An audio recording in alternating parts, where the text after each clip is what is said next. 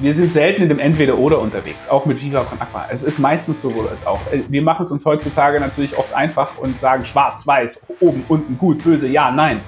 Wie dieser Blumentop-Song damals. Aber in der Wirklichkeit sind die Sachen grau oder so in Tönen, in Zwischentönen und so weiter. Und deswegen tue ich mir schwer, auch wenn es manchmal populär ist, zu sagen, ja, das ist doch alles scheiße und das ist alles super und so weiter, sondern ehrlich gesagt zwischendrin zu sein. Und deswegen spontan und planen, es ist eine, Kooper äh, ist eine Kooperation aus beiden. Aber ähm, gerade jetzt habe ich eher auch mit einem, äh, äh, oder ist es eine Phase, wo Planung eine große Rolle spielt.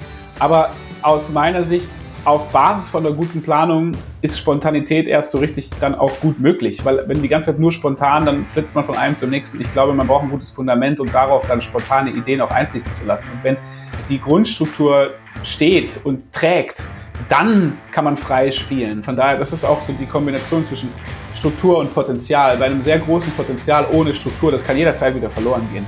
Aber mit einer guten Struktur kann sich Potenzial frei entfalten. Und das ist das Paradox vielleicht, wo die einen sagen, ja nee, ich bin kreativ und ich muss Ideen und so weiter und Struktur finde ich schlimm. Dass, dass man damit aber, wenn man die Struktur so ablehnt, die Kreativität und die freien Ideen irgendwann nicht mehr so äh, spielen kann oder die nicht so nachhaltig dann bleiben können oder so ähnlich, das ist halt die andere Seite der Medaille. Auf der anderen Seite, wenn man nur in der Struktur hängt und, und gar nicht mehr dieses freie Spiel zulassen kann, hat man auch ein Problem. Von daher, es ist die Kombination aus beiden. Hi, mein Name ist Simon Schubert und du hörst Changemaker, der Podcast mit andersdenkenden Idealisten, Machern sowie Weltveränderern und Einblicke in ihre Welt. Diese Folge ist mit Benjamin Adrian.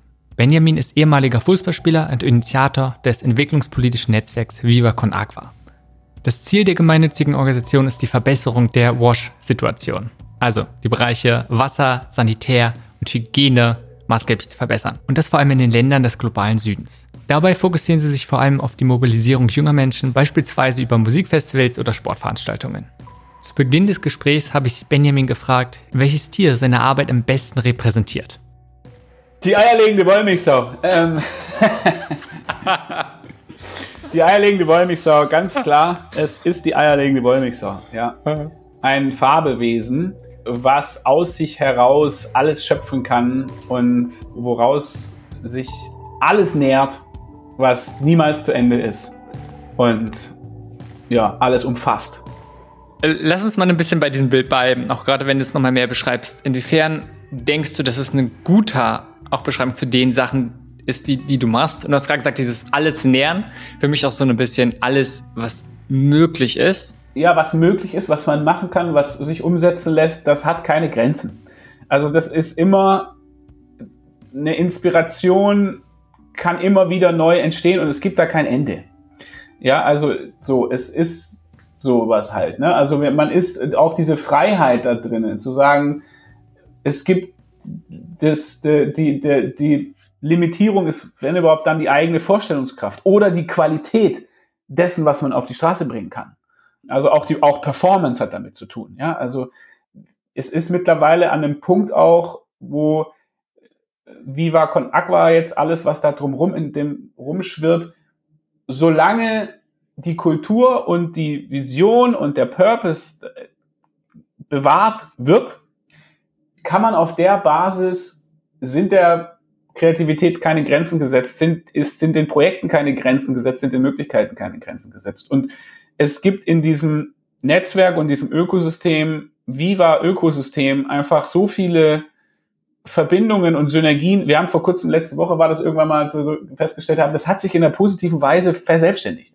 Es ist zu so einem großen Ökosystem geworden, was sich immer wieder selbst erfindet, immer wieder selber nähert, immer wieder neue Verbindungen knüpft, immer wieder neue Möglichkeiten schafft, immer wieder neue Ideen bringt, immer wieder neue und ständig ja auch Potenziale hat, die, die ungenützt sind, die man aber theoretisch aktivieren kann und so. Und in der Weise ist es so ein aus sich selbst herausschöpfend und ohne wirkliche Grenze seiend, solange es halt auch noch lebendig ist. Das ist halt wichtig, weil so eine, so eine tote eierlegende Wollmilchsau ist halt auch nicht so lustig. Von daher, die muss schon noch atmen, da muss schon noch Herz schlagen, die muss schon noch, da muss schon noch, ja, da muss schon noch eben, was ich als der Purpose und die Werte und die Vision und die, und die DNA und, und die Intention dahinter und man darf damit nicht, man darf die nicht killen. Ja, das ist auch wichtig. Also, und das geht ja äh, dann, da muss man ja auch eben drauf achten und da geht es dann auch um die Motivation derer, die diese eierlegende Wollmilchsau darstellen, nämlich jeder und jede in diesem Ökosystem auf eine Art. Und das kann man dann schon auch killen, indem man Sachen macht, die nicht mehr ja mit der Lebendigkeit dieser Sau einhergehen. Jetzt sind wir schon sehr abstrakt, aber ja. Lass uns ein bisschen konkreter werden. Könntest du mal ganz konkret oder prägnant sagen, was ist es, was dich antreibt? Was motiviert dich? Mal ganz grundlegend, die ne, Gewicht auf der richtigen Seite zu sein. Also jetzt sind wir schon, jetzt sind wir doch wieder bei Seiten und bei ne, ähm, hoch, runter, gut, böse, ja, nein. Aber so ein bisschen zu sagen, die einfach eine konstruktive Kraft zu sein als Person und dann auch mit dem, was ich beruflich mache, was wir so machen. Und einfach das ist mal so grundlegend. Ich hatte als Kind war mir das irgendwie schon sehr früh, als ich mit 15 Bad Religion Songs auswendig gelernt habe oder so, war das immer schon so eine Intuition einfach zu, oder so ein Gefühl zu sagen, hey, die Welt der, also damals die Welt der Erwachsenen, das geht so nicht, das wird so nicht hinhauen. Wenn das so weitergeht, dann wird das, also kippen, untergehen, nicht funktionieren, geht so nicht. Er hat einen Konstruktionsfehler, müssen wir anders machen. Und das ist bis heute so. Einfach auch ohne jetzt auf alles die, immer die krasseste Antwort zu haben und alles sozusagen so perfekt machen zu können, aber einfach zu sagen, hey, immer danach einfach freudvoll versuchen, in die richtige Richtung zu lenken und zu arbeiten und zu schieben und zu ziehen und einfach sich da rein hin zu bewegen, wo, wo irgendwie, ja, ne, wir als Menschheit auf einem Planeten leben können, der noch immer Erde heißt äh, und wir noch immer atmen können und so. Und solche Sachen stehen ja gerade tatsächlich irgendwie ne, so auf dem Spiel, auf eine Art. Deswegen einfach, einfach da, das Zusammenleben auf dieser Erde konstruktiv zu gestalten. Und das ist etwas, was mich mal so grundsätzlich antreibt. Also was ich raushöre, ist erstmal dieses einen Beitrag leisten und gleichzeitig auch ganz klar die Welt ja irgendwie schon ein bisschen verbessern. Gleichzeitig zu gucken, alle Sachen, die wirklich schlecht laufen, die einfach diese wirklich die großen Herausforderungen anzugeben und aktiv dagegen was zu tun. Ja, auf jeden Fall. Also ohne halt eben, äh, die Gefahr ist ja, glaube ich, das sehen wir auch viel dann auf Social Media, dass man halt abrutscht äh, in, in, in so eine Wut, ja, in so eine, in so ein Anger und, und, und Hate auch irgendwie, ja. Also selbst die Leute mit guter Intention, wo man dann plötzlich merkt, okay, da ist trotzdem die Liebe verloren gegangen.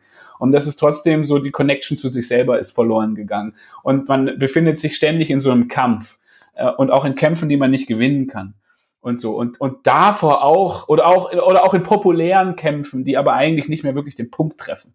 Ja, so und das zu vermeiden äh, und weiter auch positiv zu bleiben und weiterhin auf die positiven Sachen zu fokussieren äh, und bei allen schlimmen Sachen da draußen den Optimismus nicht zu verlieren. Das sind das ist trotzdem auch wichtig in dem How, also ja, in dem Wie macht man das? Weil man kann natürlich auch völlig äh, sich den Kopf in den Sand stecken oder halt nur das, das Schlechte, Böse und Schlimme sehen und ständig wütend sein über alles. Ja, aber das hilft halt auch niemandem äh, so richtig. Und äh, das oder wenn Leute sagen, mir hilft das und ich will das so machen, ist ja auch okay. Und vielleicht braucht man das auch in, als ein Aspekt der Entwicklung da. Aber da, ja, genau, finde ich auch ein, wichtigen, ein wichtiges Moment zu sagen, hey, dann aber, guck mal, die Lebensfreude darf man ja selber auch nicht verlieren. So geht's mir. Im Laufe des Gesprächs betont Benjamin immer wieder, wie wichtig ihm Freude und Spaß bei der Arbeit sind.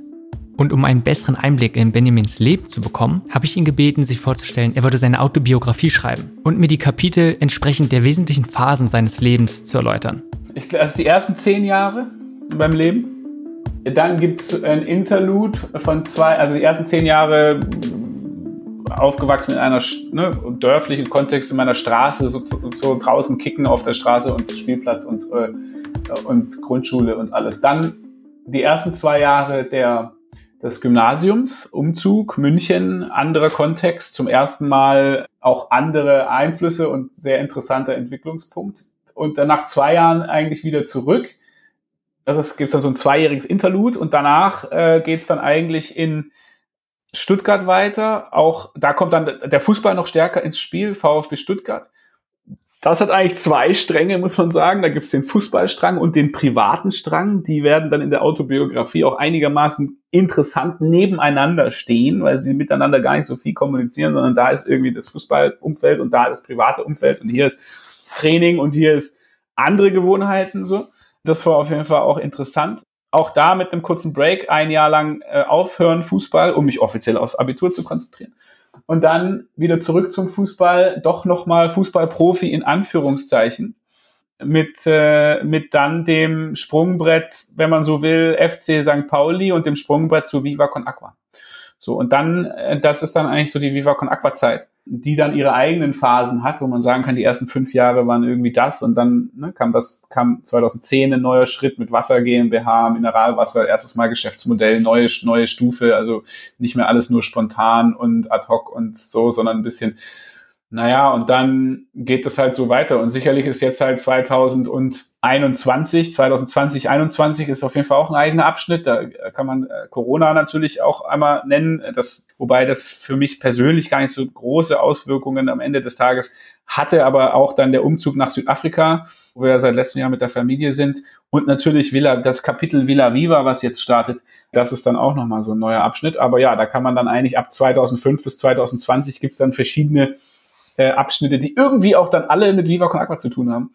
Und natürlich mit Kinderkriegen und mit auch ganz persönlichen Elementen, äh, die sehr wichtig waren.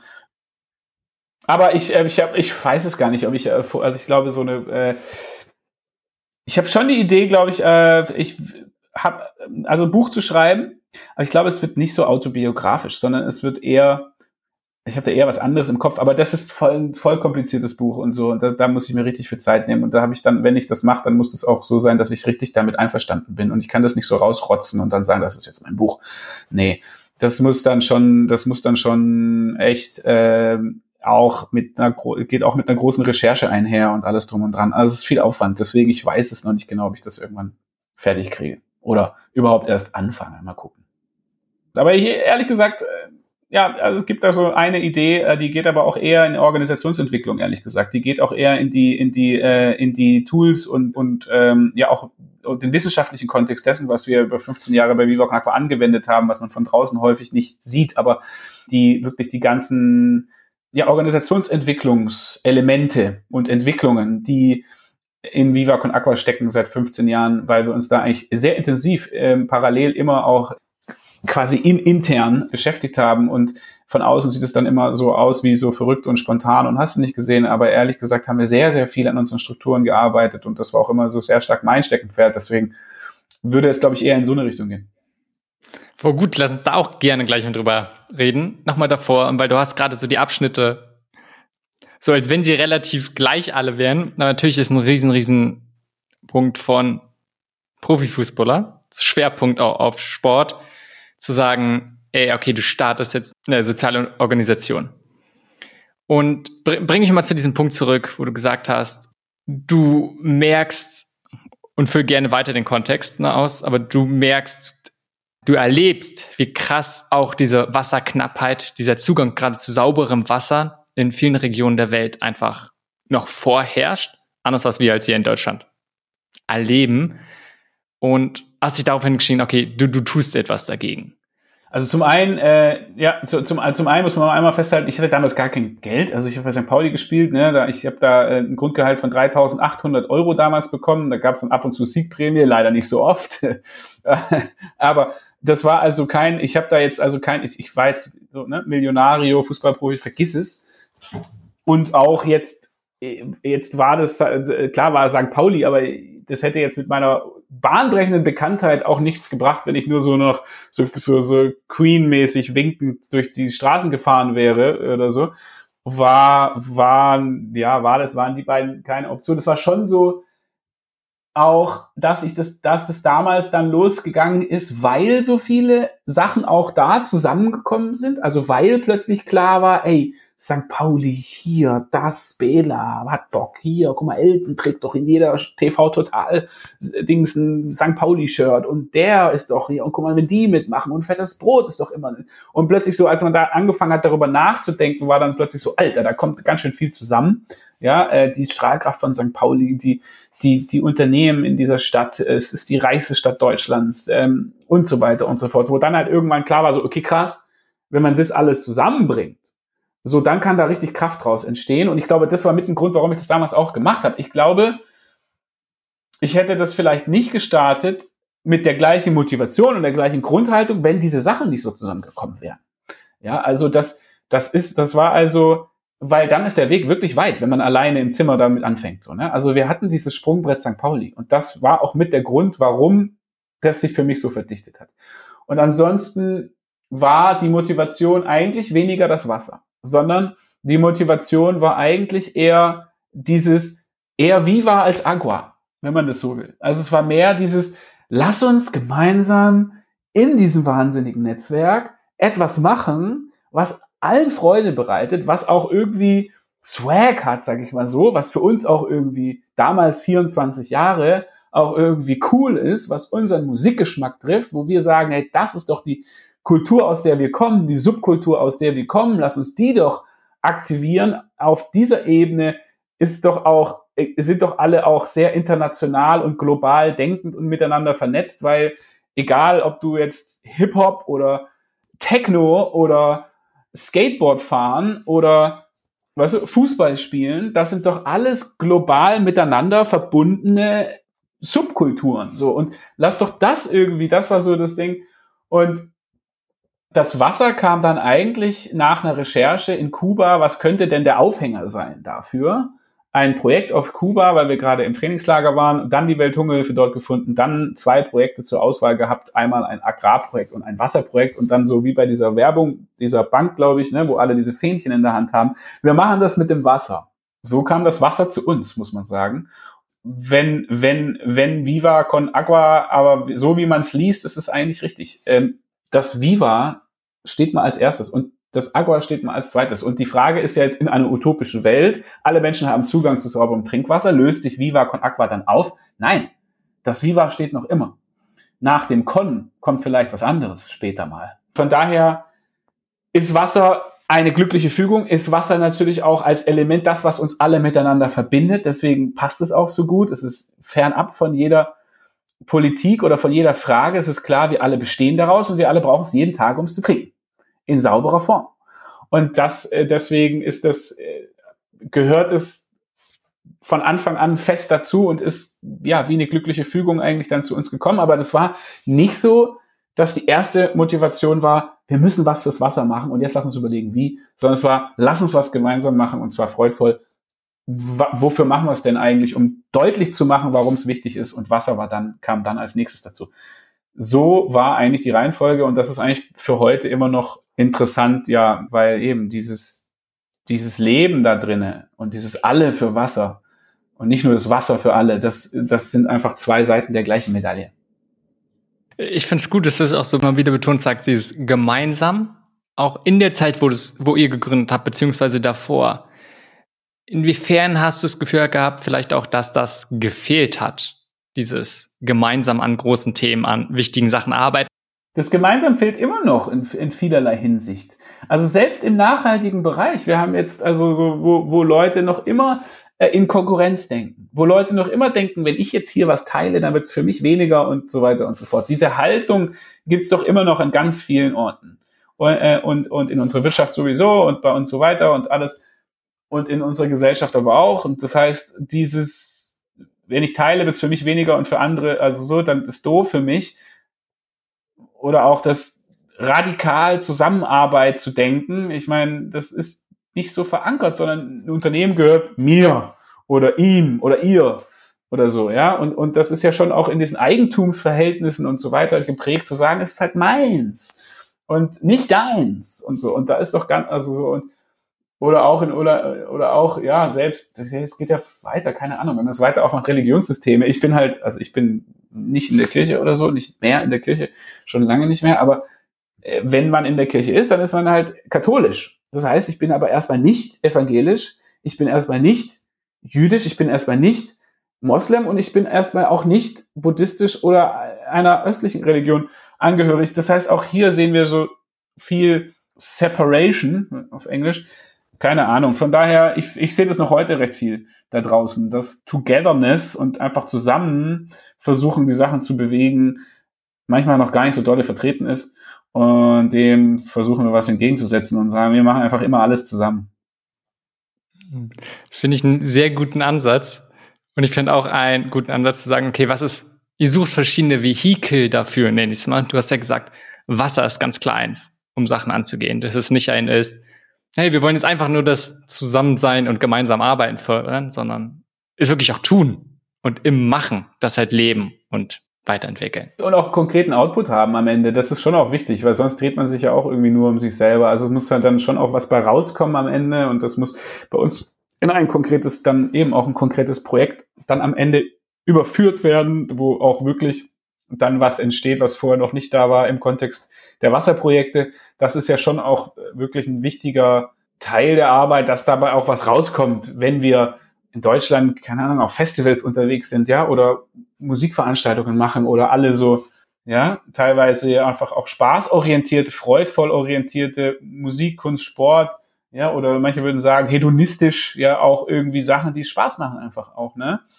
Aber das zu verbinden mit dem, mit einem Purpose und mit dem Zweck, dass da auch wirklich was Sinnstiftendes dabei rauskommt, das ist wichtig. Da, da wird Spaß zu Freude. Durch die Sinnstiftung wird Spaß zu Freude aus meiner Sicht. Das ist der Unterschied zwischen Spaß und Freude. Wenn man sagt, hey, ich habe Spaß und ich tue dabei etwas Sinnvolles, Sinnstiftendes oder ne, so, dann geht rutscht es eine Ebene tiefer und ist nicht nur oberflächlicher Spaß für mich selber.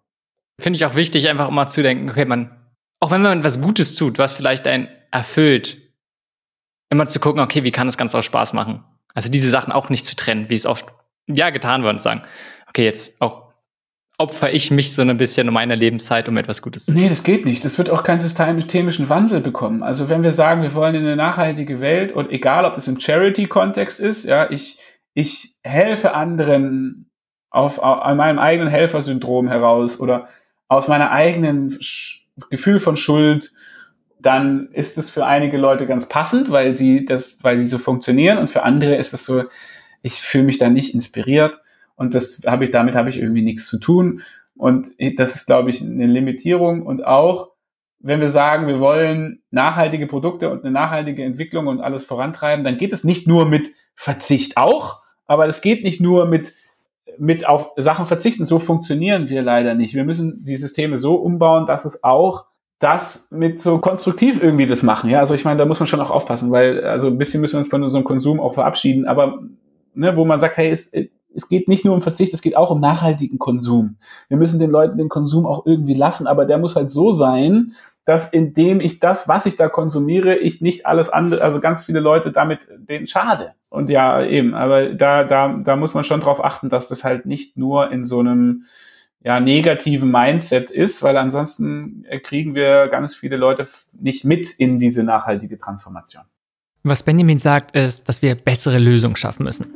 Es reicht einfach nicht zu sagen, hey, hier ist eine deutlich nachhaltigere Variante, sondern sie muss halt genauso Spaß machen. Es muss auch einfach etwas sein, was sehr attraktiv ist.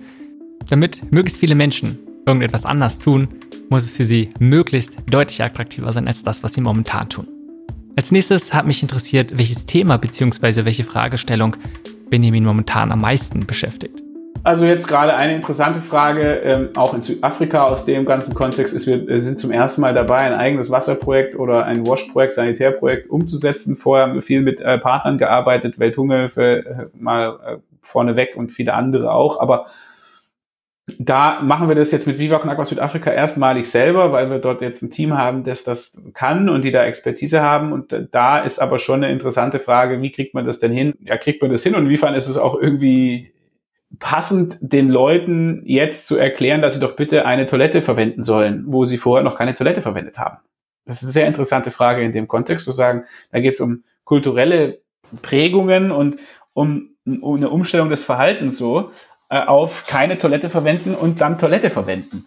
Und inwiefern ist es eigentlich ein, das Recht, das mache ja nicht ich, das macht auch niemand, der kein, keine weiße Person, das sind Menschen, die dort herkommen, wo das Projekt umgesetzt wird. Das sind also Menschen aus der eigenen Community in Anführungszeichen, die das dann auch anleiten mit Mercy, Mercy in Sivo und dem Team da vor Ort.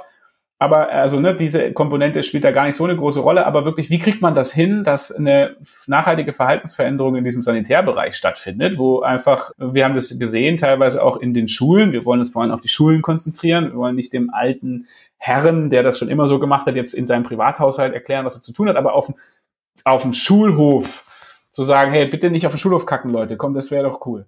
Und das, finden die Lehrer auch cool vom Ding her. Und man sieht dann aber trotzdem, dass teilweise die Kids, obwohl die Toilette funktioniert, um die Toilette rumgehen und hinter der Toilette ihr Geschäft verrichten.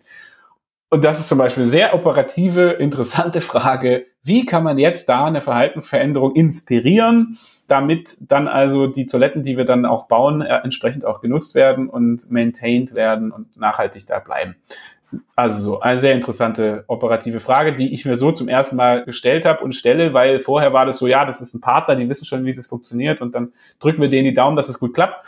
Und jetzt müssen wir es zum ersten Mal selber auch verantworten. Voll spannend. Lass uns mal bei diesen zwei Sachen. Aber was ich heraushöre, ist einerseits so, wie viele Sachen kann man abgeben mit kooperieren? Weil ich glaube, wir haben gerade darüber geredet, wie wichtig es ist, mit anderen zusammenzuarbeiten. Und es lohnt sich nicht, alles einfach selbst zu machen sondern manchmal, hey, die sind darauf spezialisiert, die haben schon ganz viel Erfahrung. Dann ist doch cool, wenn die es machen können. Alleine könnt ihr dadurch vielleicht auch viel mehr erreichen, indem ihr nicht jeden Brunnen selbst bohrt. Gleichzeitig, was ich hier spannend finde, indem ihr es selbst macht, erfahrt ihr vielleicht, okay, welche Herausforderungen hängen damit wirklich zusammen? Es reicht halt einfach ganz oft nicht zu sagen, nur in dem Fall Toiletten hinzustellen, sondern man muss auch irgendwie gucken, dass sie möglichst genutzt werden. Ja, und die zweite Frage, wie erst man dann Verhaltensänderung? Aber vielleicht dieses erste, kannst du dazu ganz kurz sagen, zu deinen Erfahrungen, äh, welche Herausforderung bringt es vielleicht auch mit anderen, auch größeren Organisationen einfach zu kooperieren? Hat es auch Nachteile? Weil die Vorteile sind meistens, denke ich, offensichtlich. Ich bin großer Fan davon, dass man eben nicht alles jetzt selber macht, sondern mit Leuten zusammenarbeitet, die die andere Sache besser können als man selber und dann macht man es halt zusammen cool, so, ne? Und das ist ja in unserer Projektarbeit haben wir das, also seit Anfang an haben wir das immer so gemacht, dass wir mit Partnern zusammengearbeitet haben, anfangs Welthunger, für später auch lokale Organisationen und immer eine Partnerschaft eingegangen sind. Und das ist jetzt in, äh, jetzt in den letzten Jahren so langsam passiert, dass wir festgestellt haben, oh, es gibt aber Elemente in der Projektarbeit, die können wir mittlerweile besser übernehmen. In Uganda zum Beispiel, wo wir ein eigenes Team haben seit vielen Jahren, wo wir sagen, hey, äh, da gibt's gewisse Programme, Football for Wash zum Beispiel, mit den Kindern Fußballtrainings machen, um ihnen Dinge beizubringen rund um Roche und so, wo wir, wo wir das Gefühl haben, ey, aber diese Trainingseinheiten, wo man vor allem, wo es vor allem um diese Soft-Komponente geht, um die Verhaltensveränderung, wie man sagt, da haben wir Tools, die passen auch besser zu Viva Con Aqua. Und da würden wir uns eigentlich äh, äh sogar lieber einbringen im Rahmen von mir eines Welthungerhilfe-Projektes, damit das eben nicht in der klassischen Weise, wie das vielleicht dann der Mitarbeiter oder die Mitarbeiterin der Welthungerhilfe den Kindern beibringen würde, so, sondern so, wie wir es denen beibringen. Oder Musik, die dann plötzlich mit reinkommt oder andere Elemente rund um, was wir jetzt den Universal Language Approach nennen, wo wir festgestellt haben, ey, das ist eine eigene Signatur von Viva Con Aqua Uganda, von Viva Con Aqua Südafrika und so weiter, wo wir das Gefühl haben, in dem Bereich haben wir eigentlich einen Mehrwert, den es vielleicht bei der Welthungerhilfe oder bei UNICEF oder bei anderen Organisationen nicht gibt. Das geht nicht darum, den Brunnen zu bauen, aber es geht darum, mit der Community auf eine freudvolle Art und Weise über Musik und Kunst und Sport, so wie hier, dass wir das ja auch einsetzen, auch in der Projektrealität das einzusetzen, um diese Verhaltensveränderungen zu inspirieren. Ja, ähm, und das ist dann schon im Laufe der Jahre dann so uns bewusst geworden, dass wir da eigentlich auch einen Mehrwert haben können. Und das ist etwas, woran wir immer weiter jetzt auch konkret arbeiten, wo wir unsere Tools auch weiterentwickeln und wo wir jetzt auch in Südafrika dann eben noch einen Schritt weiter gegangen sind und gesagt haben, hey, aber okay, dann machen wir auch da jetzt die Infrastruktur, weil, weil da ein, Mitarbeiter, der eine Koryphäe in dem Feld ist, der zehn Jahre bei der Welthungerhilfe gearbeitet hat und deren Superwash-Experte war, der aber jetzt nach 16 Jahren in Zimbabwe nach äh, Kapstadt gezogen ist und gesagt hat, wir müssen Viva Con Aqua in Südafrika machen. Eigentlich der Gründer von Viva Con Aqua Südafrika.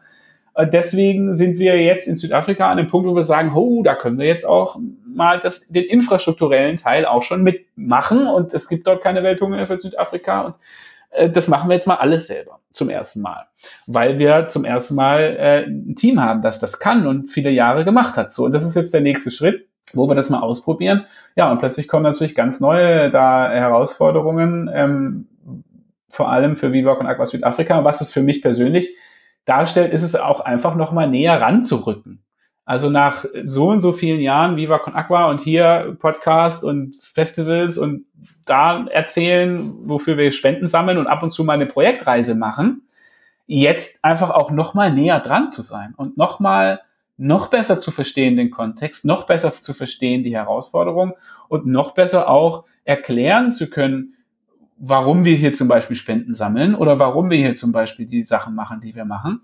Und das ist, finde ich, für mich persönlich war das auch wichtig, deswegen auch äh, jetzt ähm, mal diese Zeit in Südafrika, um einfach noch näher dran zu sein an der Projektarbeit und nicht immer irgendwie aus der Ferne zu erzählen, was wir machen, sondern auch nah dran zu sein. Und ja, plötzlich kommen da natürlich auch ganz neue Fragen und Herausforderungen, was ich aber total spannend finde. Ich finde es total interessant, diesen Ansatz auch zu sagen, könnt ihr genauso auch den Weg gehen.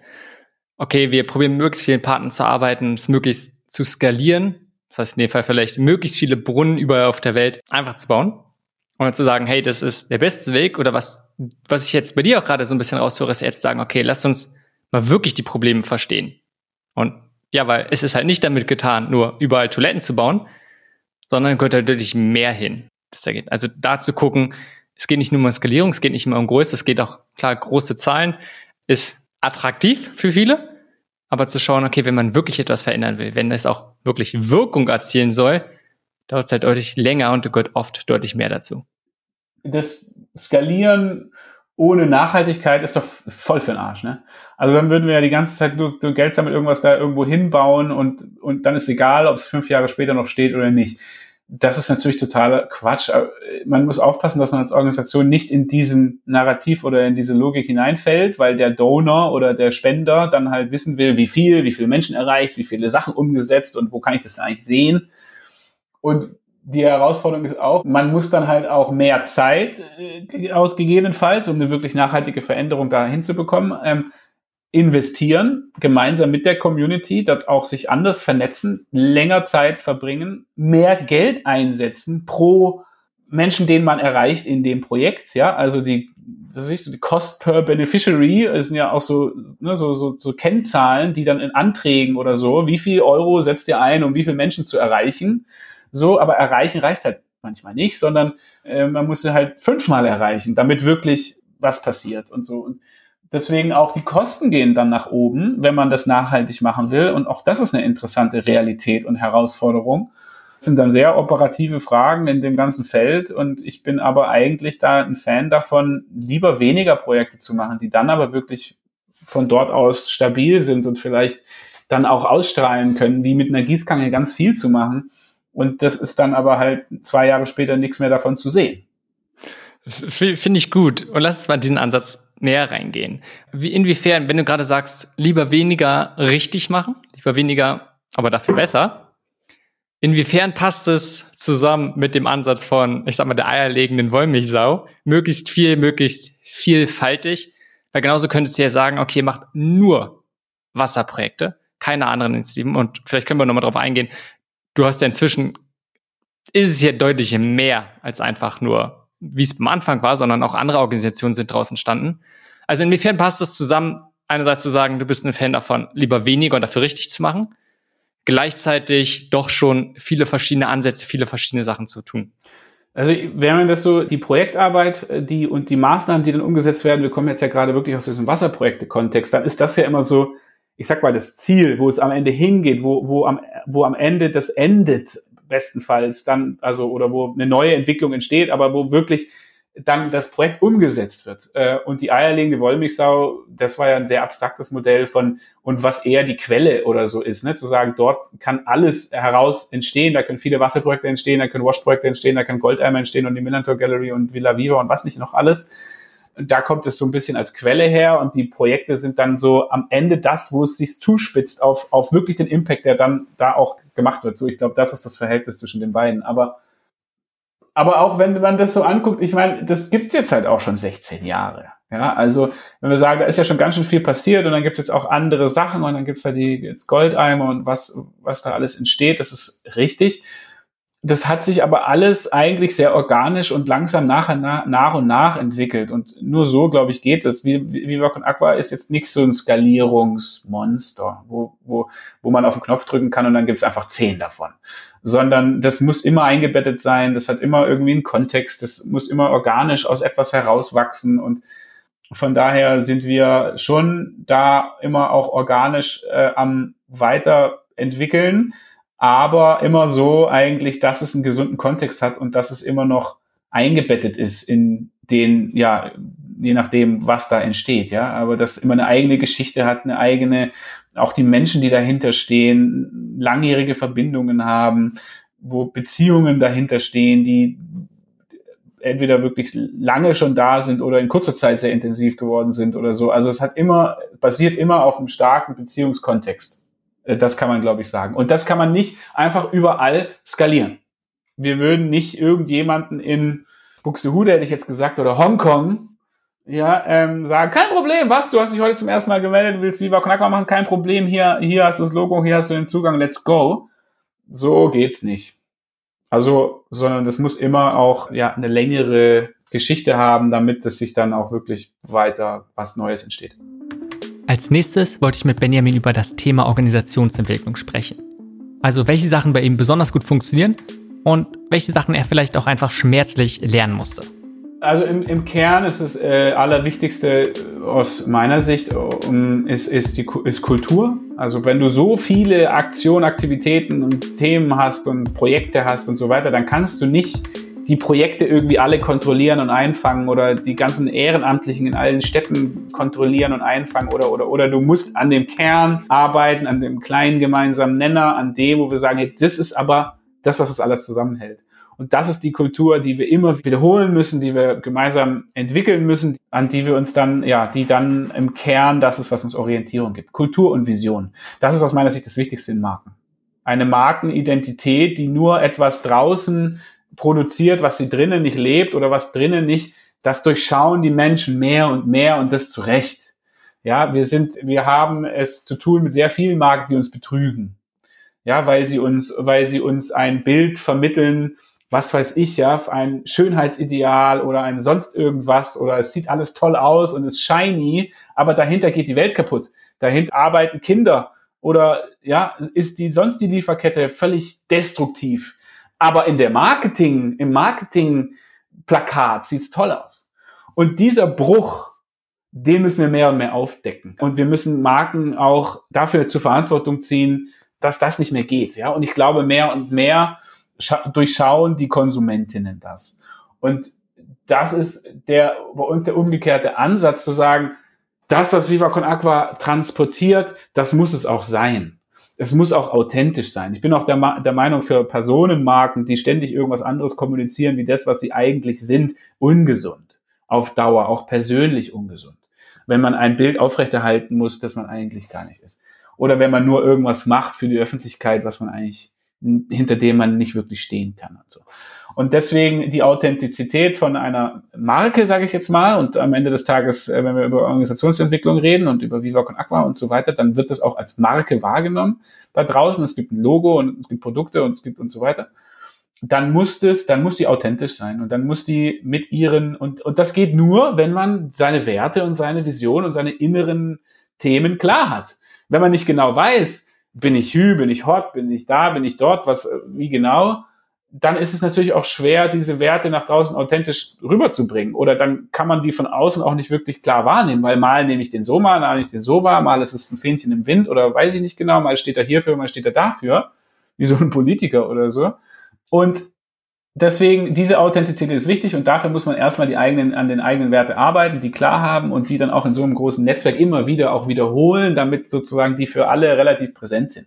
Und dann kann man daraus ein kohärentes Bild entwickeln, was wirklich auch Kraft äh, entwickelt. Von daher, das ist das Wichtigste aus meiner Sicht, die tieferen Ebenen von Organisationskultur und, äh, und Marke, die müssen stehen. Und dann muss man sie authentisch nach draußen bringen. Das ist mal das Wichtigste. Und das was du Pain, wenn du sagst, was, was tut weh, das hat sich natürlich verändert. Am Anfang war das so, jeder, der Viva Con Aqua gemacht hat und jede, die, die waren unsere Freunde. Es war ein ganz enger Kreis, der sich getroffen hat und auch am, dann die ersten Städte und die ersten hast nicht gesehen, aber das waren alle der Kumpel vom Kumpel vom Kumpel oder so. Und heute ist es natürlich so, äh, bei so einem Klimansland-Netzwerktreffen, wenn wir da alle zusammenkommen, die, kennen niemanden mehr. Also niemand ist übertrieben, es gibt die ganzen alten Hasen und so, aber dann gibt es ganz viele neue Leute, die habe ich noch nie gesehen. So, die sehen alle cool aus und der Arschlochfilter bei Viva Agua scheint noch zu funktionieren ja, weil die alle gut drauf sind. Und äh, man lernt dann an so einem Wochenende auch viele neu kennen. Aber das werden dann halt, äh, das wird dann halt, äh, es ist eher so eine erweitere Familie, die man persönlich nicht mehr alle ganz kennt. Und die einen auch selber nicht mehr ganz kennen. Und das ist interessant. Ist jetzt nicht so super schmerzhaft, aber es ist auf jeden Fall eine interessante Entwicklung, die anders ist als am Anfang, wo es halt alles so, alles komplett Freunde waren, die man auch kennt. Lass uns nochmal zu diesem Kulturaspekt zurückgehen. Denn ich glaube, es ist relativ schnell eindeutig, wie wichtig eine gute Kultur ist. Gleichzeitig ist es extrem abstrakt und zu sagen, okay, was fange ich jetzt damit an? Was waren so konkrete Sachen? Jetzt wirklich so, so an was Maßnahmen, gesagt, die ihr vielleicht getan habt, wo die, ja, die positiv eure Kultur geprägt haben, beziehungsweise vielleicht auch einfach Sachen, wo ihr gemerkt habt, die habt ihr probiert, die haben absolut gar nicht geklappt. Das, was du sagst, es ist abstrakt, es ist richtig. Ähm, wir reden da über Werte, das ist alles so ein bisschen unig greifbar, Organisationskultur. Wir haben dann immer so diesen Eisberg, wo wir sagen, es gibt dann da oben, kann man ganz viel sehen bei Viva Con Aqua. Man kann ne, Projekte und Aktionen und Produkte sehen und so, wie wir uns kleiden und was wir sagen und Podcasts kann man hören. Und dann gibt's unsichtbare Teile, die, die in der Organisationspsychologie oder so würde man sagen, unbewusst auch sind. So, und jetzt redet man also über eine unbewusste Ebene und muss die aber, und da ist es so paradox, und muss die aber konkret machen eigentlich. Und muss sagen, aber was sind denn diese eigentlich, un also muss die sich eigentlich bewusst machen? Was sind denn diese unbewussten Elemente der Organisation, die wir uns jetzt bewusst machen müssen, um sie überhaupt auch dann doch auch festzuhalten. Weil um sie mit vielen Leuten zu teilen, um sie als Grundlage von einem Team und von größer werdenden Teams und so weiter auch anzuwenden, muss man sie auf den Punkt bringen. Und muss man sie auch vermitteln und muss man sie auch wiederholen. Ja. Und das ist das Paradoxe. Es geht also um eine tiefere, unbewusste Ebene, die dann aber doch auch mal äh, mit Worten gefasst werden will. So, und das war, ist mal so die erste Herausforderung, dass man da nicht irgendwas konstruiert, was eigentlich meine Werte sind oder ihre Werte sind oder der, der die gerade aufschreibt, sondern doch auch die Werte, die in diesem Kontext der Organisation auch wirklich gelebt werden. Also ich meine, das ist ja auch dann voll für den Arsch, wenn so der eine CEO sagt, das sind jetzt die Werte und wir haben Respekt und so allgemeine Werte und der nächste CEO kommt und hat dann neue Werte und die ändern sich ständig. Deswegen sind Familienunternehmen ja da manchmal ein interessantes Beispiel, weil sie zumindest konsistent Werte haben. Ob die gut oder schlecht sind, zweite Frage, hängt dann von dem Unternehmen ab oder so. Aber das ist so, das sind halt die Werte von der Familie oder von dem, ne, von dem, von der und so. Und naja, aber eben, das war auf jeden Fall eine interessante Herausforderung, auch als Team, dann äh, ja recht früh ja auch schon zu sagen, okay, was steckt denn da drinnen bei Viva Con Aqua an Werten und an Grundannahmen und wie gucken wir eigentlich auf die Welt? Und sicherlich kann man da sagen, mal, mal Verbindung und Freude, mal ganz grundsätzlich, das ist Viva Con Aqua. Genau, und da kann man in beide jetzt tiefer reingehen und da drumherum gibt's noch ganz viele weitere Sachen. Aber mal, um es ganz kurz zu machen, Verbindung und Freude, ja, check. Darauf können wir uns einigen. Und wenn jemand äh, Viva Con Aqua macht und nicht daran glaubt, dass Kooperation, Zusammenarbeit, Synergien und Netzwerke schlau und cool sind, sondern Bock hat auf Kämpfen und Konkurrenzkampf, der wird nicht so lange bei Viva Con Aqua unterwegs sein. Weil Viva Con Aqua so nicht tickt. Und auch wenn jemand sagt, ich will immer traurig sein und äh, bin total resigniert und habe Bock auf nix, ja, und ich finde auch Musik scheiße, zum Beispiel, dann wird er auch mit dem freudvollen Aspekt von Viva Con nichts anfangen können. Oder Leute, die sagen, nee, ich will anklagen, ich will kämpfen, ich muss, ne, ich bin bei Attack aktiv oder so. Da ist auch dann Viva Con Aqua vielleicht nicht das Richtige. Ist, ist die Kultur dann auch, dann zieht man halt auch die Leute an, für die das was ist. Und die Leute, die damit nichts anfangen können, die bleiben halt fern. Und das ist dann auch gesund. Gleichzeitig kann ich mir vorstellen, selbst wenn man das ganz klar hat, und man spricht immer mal wieder über die Werte. Wenn halt einfach viel, sehr viele neue dazukommen und es halt nicht mehr dieser kleine Kreis, ne? wenn du eine Handvoll von Leuten bist, wenn du ein paar selbst in Dutzend von Leuten bist, geht's recht einfach noch, dass man sich immer mal wieder austauscht und immer wieder zu diesem Kern zurückkommt. Aber wenn dann immer mehr Leute dazukommen, wie gesagt, ganz viele kennst du absolut nicht, ist doch die Herausforderung, okay, die, die lesen vielleicht, aber können damit, haben gar keine Berührung, gar keine Beziehung dazu. Die Frage ist ja nicht nur ein, okay, welche Werte stehen irgendwo, sondern was wird am, was wird alltäglich gemacht? Ja. Was hat Absolut. bei euch funktioniert dafür? Ehrlich zu sein, ja auch dann manchmal gesunde Grenzen oder auch mal eine gesunde Konfrontation, der auch mal nicht vielleicht aus dem Weg zu gehen und sagen, hey, warte mal, stopp. An der Stelle müssen wir reden jetzt, weil das geht gegen das Verständnis, das ist übertreten. Hier müssen wir gucken, dass wir der Marke treu bleiben oder das sind Sachen, die können wir als Viva Con Aqua nicht machen. Und die könnt ihr auch nicht machen als Viva Con Aqua. Liebe, whatever. Also, ne, oder das war ja am Anfang auch dann dieses zu sagen, hey, es geht um Wasser. Wasser, Wasser, Wasser. Nein, es geht nicht um Atomkraft. Nein, es geht nicht um Nazis. Nein, es geht nicht um Migration oder um Überbevölkerung oder was weiß ich ja, was Leute dann halt für, für, für Anliegen haben, was sie auch mit und über Viva Con Aqua an eigenen Themen dann einbringen wollen. Oder gehen wir jetzt auf die Demo mit einer Viva Con Aqua Fahne gegen das Atomkraftwerk. Auch wenn wir dann alle sagen, persönlich, ja klar finden wir Nazis scheiße, ja, äh, und die tun uns leid und man sollte sie, ja, irgendwie so, aber äh, als Viva Con Aqua ist es nicht unser Thema. Es tut uns leid. Das können wir nicht machen, weil bei uns geht's ums Wasser und das ist halt auch wichtig, da dann sich einzugestehen, die eigenen Limitierungen und einfach zu sagen, wir können nicht alles machen. Wenn wir versuchen, alles zu machen, dann machen wir nichts mehr. Wenn wir versuchen, für alles da zu sein, dann sind wir nichts mehr. Und deswegen da dann zu sagen, ey, wir sind total begrenzt und wir können, wenn überhaupt, eine Sache gut machen. Und das ist jetzt halt das mit dem Wasser. Das war auch etwas, wo wir immer wieder, gerade am Anfang, immer wieder da, ey, nein, nein, nein, nein, nein, sehr viel Nein sagen gehört auch dazu. Äh, auch Anfragen von Unternehmen oder so, ne? Und dann sagen so, ey, 100.000 Euro. Nein, machen wir nicht, weil geht nicht, wollen wir nicht, passt nicht. Ich nenne jetzt keine Beispiele, aber da gab es mehrere davon, wo wir sechsstellige Beträge abgelehnt haben, weil wir einfach gesagt haben, das können wir nicht machen, das wollen wir nicht machen, das passt nicht dazu. Also das heißt, Markenschutz äh, ist auch hat auch viel mit Nein sagen zu tun und tatsächlich auch manchmal klar differenzieren, äh, um diese Werte zu schützen. Finde ich voll gut, dass du es auch dort so extrem klar sagst. Also in der Hinsicht, also ne, wenn es um Kultur geht, also ganz klar sagen, hey, welches Verhalten ist gut, welches ist nicht gut oder welches wollen wir nicht haben und immer diese ganz klaren Zeichen setzen, so ein bisschen als Beispiele. Also es muss, muss, muss gemacht werden. Ich glaube, das ist etwas, was, äh, was gerade ich auch immer lernen muss, das dann immer wertschätzend zu machen, immer auch geduldig zu machen, immer auch liebevoll zu machen und so, weil das, äh, und weil natürlich dann Leute auch mit dieser Klarheit manchmal ein Problem haben, ja, und sagen, ey, das ist voll das Arschloch, er hat gesagt, nein. Oder, oder geht nicht, ja. Und ich bin dann manchmal, ja, wenn ich dann halt auch, nee, das ist ja auch dann zurecht, ich dann nicht die Geduld hab oder so, manchmal auch ein bisschen überklar bin äh, oder die Geduld dann verliere oder so ähnlich. Das ist auch ein Entwicklungsfeld für mich immer gewesen und ist es auch nach wie vor.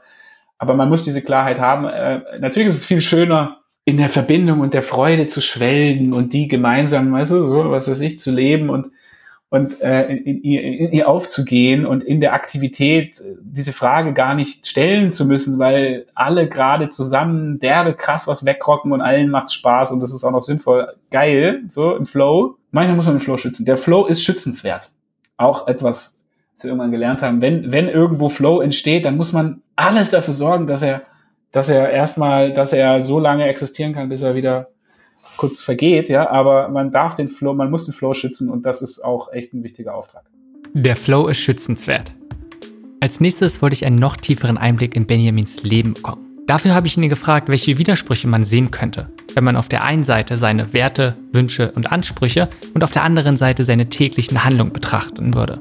Die Tatsache, dass ich ein iPhone habe oder dass ich ab und zu äh, doch auch nicht voll, also ich bin nicht vollständig Vegetarier, zum Beispiel. Ich äh, lebe in Südafrika, da muss man ab und zu mal hinfliegen.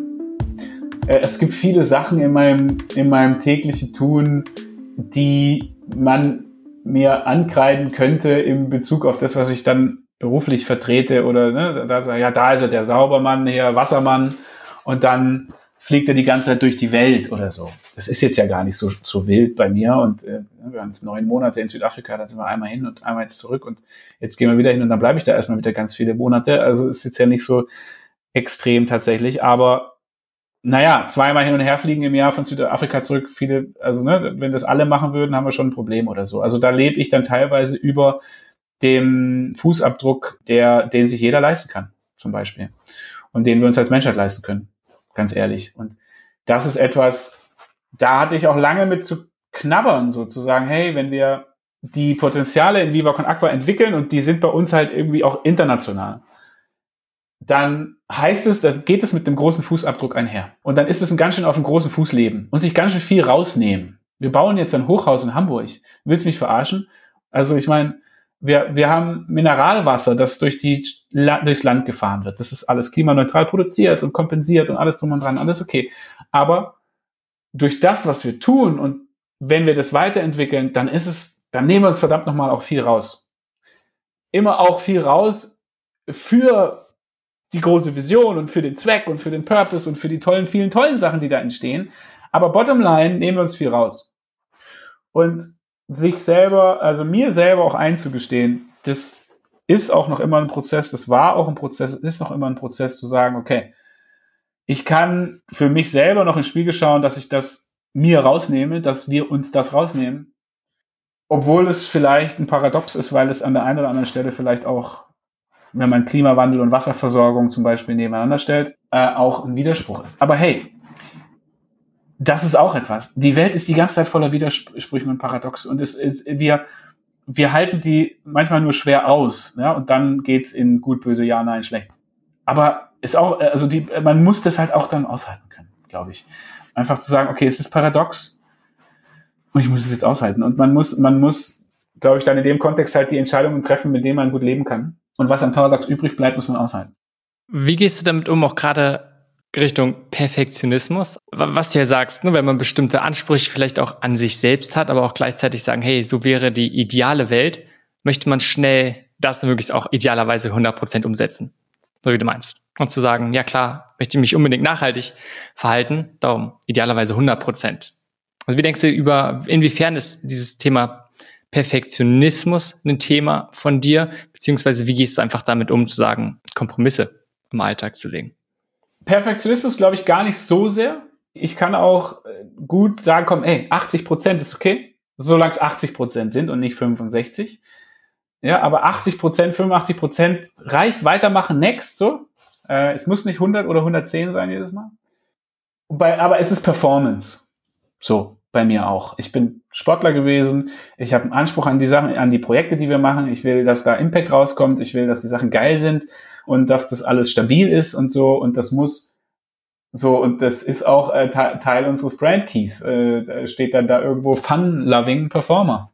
Also die kommen auch da wieder die Kombination aus beiden. Nicht dieser verbissene Performer, der nur, sondern äh, sondern aber so wie ein Fußballspieler, halt, so wie im Spiel. Wenn du auf dem Platz bist, dann gib verdammt noch mal alles und müssen alle alles geben füreinander. Und wenn du dann aber runtergehst vom Platz, dann gibst du auch dann Gegenspieler oder was, oder ne, dann wieder die Hand. Und dann kannst du auch, brauchst du vielleicht kurz, aber kannst auch wieder abschalten und den Mund abwischen und weiter geht's. Also so dieser Wechsel zwischen Vollgas rein und dann alles geben und dann aber auch wieder mal kurz die, die, die, die, die Sache gut sein lassen und sich kurz da äh, rausnehmen wieder. Dieser Wechsel zwischen den, zwischen diesem ja, emotional engagiert und trotzdem eine gewisse gesunde Distanz zu allem und zu sich selber auch in dem ganzen Kontext zu haben. Ich habe schon Bock auf Performance und ich habe auch und ich merke auch, das muss ich Leuten auch sagen, die dann eng mit mir zusammenarbeiten, zu sagen, Leute, ich habe da ehrlich gesagt, das müsst ihr auch wissen. So, ich bin da manchmal auch, äh, also keine Ahnung, wenn ich die, wenn ich eine E-Mail schreibe und jemand mir zwei Wochen später sagt, ach so, echt? Ach, du hast mir eine E-Mail geschrieben? Ah, warte mal kurz, muss ich noch mal kurz dann kann das mal passieren, aber natürlich nicht die ganze Zeit oder so. Ne? Also das, das kann, damit komme ich dann nicht klar. Braucht dann schon Leute um mich rum, die am Start sind. So wie auf dem Fußballplatz auch. Also für mich ist, funktioniert es immer wieder gut mit dieser ganz einfachen Fußballanalogie. Und ich erinnere da an äh, Thomas Müller, der gesagt hat, nach dem Champions League von Bayern München, wir streiten uns gegenseitig darum, wer dem anderen als erstes helfen kann. das ist etwas, so mit der Einstellung gehe ich gerne ins Spiel. Ja, und dann bin ich für meine Mitspielerinnen da und erwarte das aber auch andersrum. Also was ich raushöre, ist einfach erstmal ein großer Pragmatismus. Zu sagen, hey, es muss nicht 100% sein, sondern 80% reicht Gleichzeitig einen Anspruch an die Qualität, vielleicht eine gewisse auch Professionalität, die einfach da sein muss, weil es ja, am Ende ist es nicht egal, wie die Sachen gemacht werden sollen, sondern es macht einen großen Unterschied, ob es gut gemacht werden soll und diesen Anspruch auch einfach zu haben. Das ist ja so, also wenn wir das, wenn ich mir jetzt, wo du das sagst, die Frage ist ja, was sind die 100 Prozent, ne? Also für die einen sind 100 Prozent so und für die anderen sind 100 Prozent so. Und dementsprechend, äh, wenn jemand sagt, der 100 Prozent sieht für mich folgendermaßen aus, dann sind die 80 Prozent halt eben entsprechend weniger. Und wenn, und, und ne, bei mir ist dann vielleicht die 100 Prozent sind schon, die 100 Prozent wären schon richtig krass. Dementsprechend sind auch die 80 Prozent schon, wo man ein bisschen was schaffen muss. So. Also das ist ja auch nochmal dann, wenn man die Skala so anwendet. Aber nee, ach, alles bis zum Schluss und nie fertig werden, weil es nie, das ist auch, ja, völliger Quatsch, dann bleibst du ja auch immer nur hängen. Das macht keinen Sinn. Wenn du auch von Performance sprichst und diesen Anspruch ja auch so ein bisschen haben, was ja ganz oft ist, ne? auch zu sagen, okay, man, man sieht letztendlich, du hilfst dir auch anderen. Ist jetzt nicht egal, ob du etwas tust oder nicht, ob es gut getan wird oder nicht, sondern ja, manchmal hängt auch echt viel dran. Inwiefern schaffst du es, auch den Abstand genimmt, diese gesunde Distanz zu haben, sich nicht in der Arbeit zu verlieren, sondern einfach mal abzuschalten? Mal so, mal so, momentan nicht so gut. Ich muss sagen, das letzte halbe Jahr war sehr intensiv. Wir haben natürlich mit Corona und viel ja auch Zoom-Meetings und so, die, die aus meiner Sicht, ja, da kommt dann eins nach dem anderen, ne? man sitzt die ganze Zeit vom Rechner, das ist auch anstrengend und man hat teilweise nicht die, die, die, die sich gemeinsame Kaffeepause oder dass man kurz zehn Minuten länger am Tisch sitzen oder man taktet die Meetings vielleicht nicht so eng, weil man noch von A nach B fahren muss oder wie auch immer, ja. Und dann kommt man jemand zu spät, dann hat man plötzlich, äh, bei Zoom-Meetings ist ja schon, da jagt dann eins nach dem anderen und das geht um 10 Uhr los und sind alle um 10 Uhr da und um 11 Uhr kommt das nächste und um 11 Uhr alle da. Also es ist aus meiner Sicht, diese Effizienz da drin ist noch eigentlich höher, auch wenn ich ein Freund bin von ganz normalen Meetings, aber das spielt mit eine Rolle und gleichzeitig haben wir halt auch einfach jetzt zwei Villa Vivas am Start gekriegt, die letzte, letzte halbe, dreiviertel Jahr. Und äh, demzufolge, glaube ich, war ich, kann ich froh sein, dass ich da in der Zeit auch in Südafrika gewesen bin, weil in Südafrika automatisch dann man halt Natur hat, ja. Und äh, äh, auch wenn ich äh, wenn ich nur einmal auf dem Devil's Peak war und einmal auf dem Table Mountain und was weiß ich, also äh, André, ein Freund von uns, hat gesagt, du bist echt ein schlechter Tourist, weil ich diese ganzen Touristensachen nicht noch nicht noch nicht gemacht habe oder so. Ich war, aber in, in Kapstadt bist du halt dann trotzdem, findet das Leben halt trotzdem draußen statt und es ist halt trotzdem und du bist halt dann trotzdem kannst du sagen, hey, fuck it, Sonnenuntergang, Strand, so. Und dadurch kommt das, hat mich das gut ausbalanciert. Ich glaube, und ich merke das auch hier in der Stadt für mich jetzt, in Hamburg im Moment, da verdichtet sich das alles andere ja dann auch noch. Also, weil dann sind noch mehr Leute, die man kennt, noch mehr dies, dann ist abends halt eben nicht so Natur, also wenn überhaupt Wohlerspark und dann verdichtet sich das alles noch mehr. Von daher, ja, aber für meine eigene äh, so Praxis, die ich dann auch als Sportler ja brauche, mein eigenes Training, ob das dann Sport oder Yoga oder auch Meditation ist, da sind meine Routinen schon besser gewesen als jetzt im Moment. Also das ist für mich auch klar, dass gerade jetzt nach dieser Phase Veröffentlichung Villa Viva in Hamburg äh, im, im Juli jetzt, dass, dass jetzt ich zum einen auch jetzt erstmal in Urlaub gehe, dann irgendwann mal zehn Tage, toi, toi, toi, und auch so ein bisschen ich wieder versuchen muss, meine Routinen zurückzubekommen, weil ich brauche die am Ende. Da bin ich zu sehr dann doch auch irgendwie so steckt da so ein Sportler in mir drinne, der dann auch so eine aktive Erholung braucht oder so. Also nur auf der Couch liegen und lesen, das fällt mir dann manchmal nicht so einfach. Ich brauche dann auch so einen, so einen körperlichen Teil dabei und der muss halt eingebaut werden. Aber eben, ähm, Südafrika hilft dabei, weil da kann man sich halt zwischendurch den Neoprenanzug ins Bodyboard nehmen. Und wenn man einmal von den Wellen so richtig auf die Fresse geschlagen bekommt, dann weiß man auch wieder, wo man hingehört. Gerade wenn es ein bisschen stressige Zeit ist, passiert es ja ganz schnell, ne? dass die, wie du so meintest, bestimmte Rituale, bestimmte Gewohnheiten schnell verloren gehen. Gleichzeitig was sich anhört, ist es ja auch einfach eine bewusste Entscheidung ein. Hey, jetzt sind ganz wichtige Sachen, die viel Zeit, Aufmerksamkeit und Energie von dir benötigen, wo du mit anderen Sachen vielleicht so ein bisschen runterfahren musst. Gibt es dort einzelne Sachen, wo du sagst, die sind für dich nicht verhandelbar, die tust du auf jeden Fall oder probierst es zumindest? Ja, das war die, das war die Finanzierung der Villa Vivas, der beider Villa Vivas. Die, die Finanzierung, das Geschäftsmodell dafür fertigzustellen.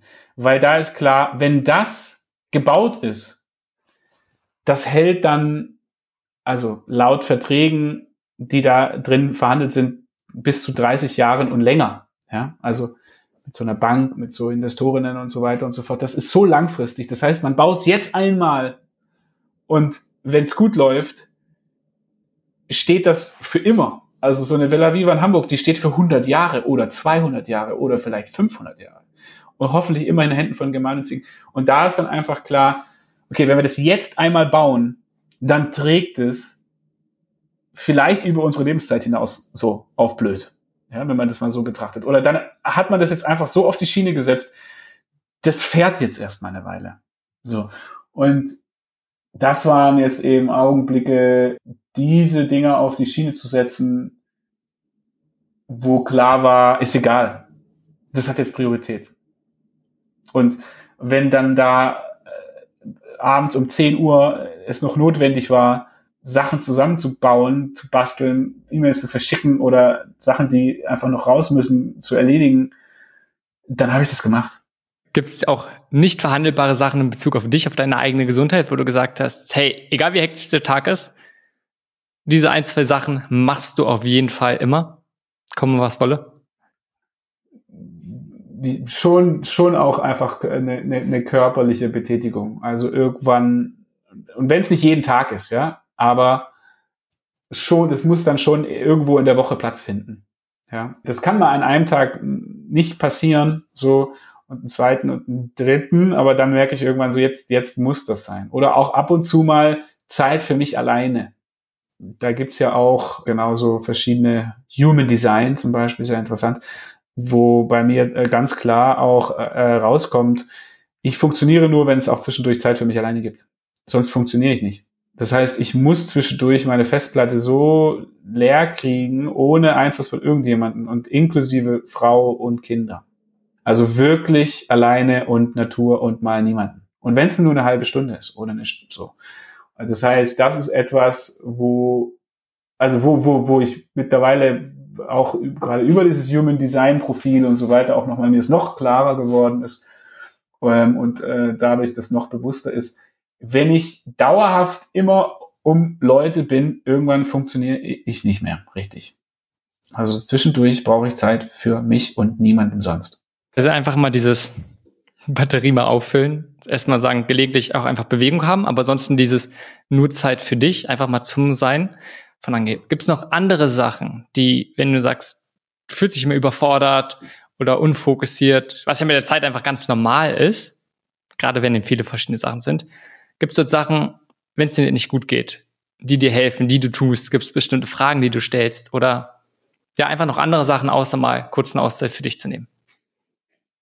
Ja, das ist, das ist schon alles in diesem, in dieser in diesem Bereich so ne? Also das äh, das das kann das ist Natur das ist natürlich auch Familie das ist einfach Handy ausmachen verdammte Scheiße ja? Ähm, das ist äh, Sport Yoga Meditation. Ich meine man kann auch einfach atmen ordentlich atmen wir atmen ja alle nicht richtig ne es sind ja alle Hypo wir sind ja alle Hypo wir machen ja sehr oberflächliche Atmen nutzen ja unseren Atem gar nicht richtig haben ja ähm, eher alle Schnappatmung und so. Das kann man ja in jeder Situation machen, theoretisch. Also du kannst im Meeting einfach sagen, so ich fokussiere mich jetzt auf meine Atmung.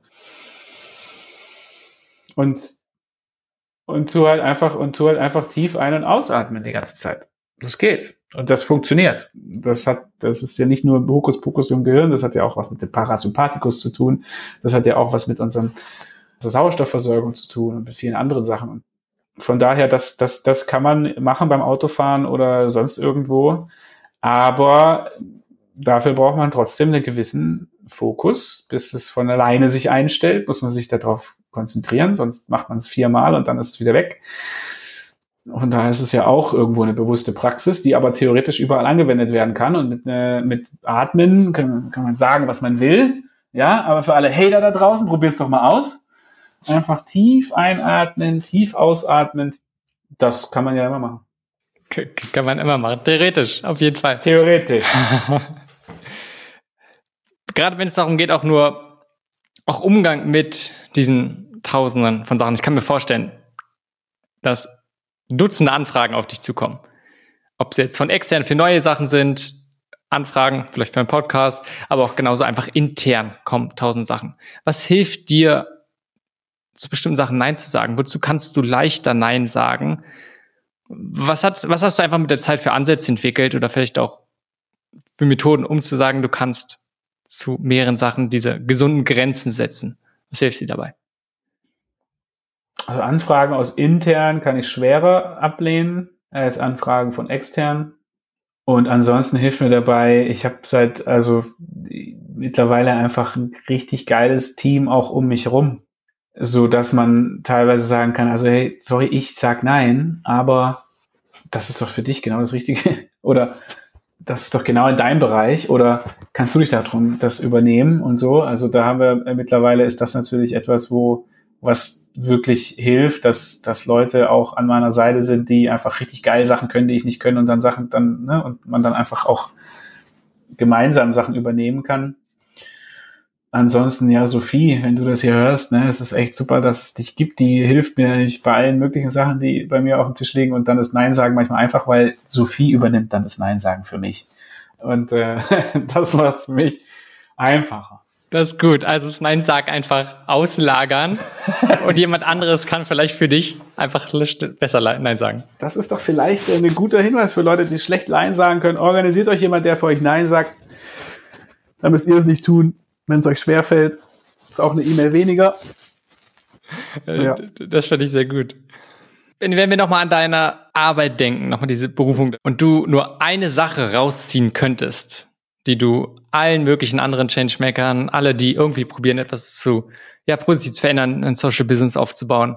So eine Art, eine Weisheit aus deiner Erfahrung der letzten 15, 16 Jahre nehmen könntest. Was wäre es?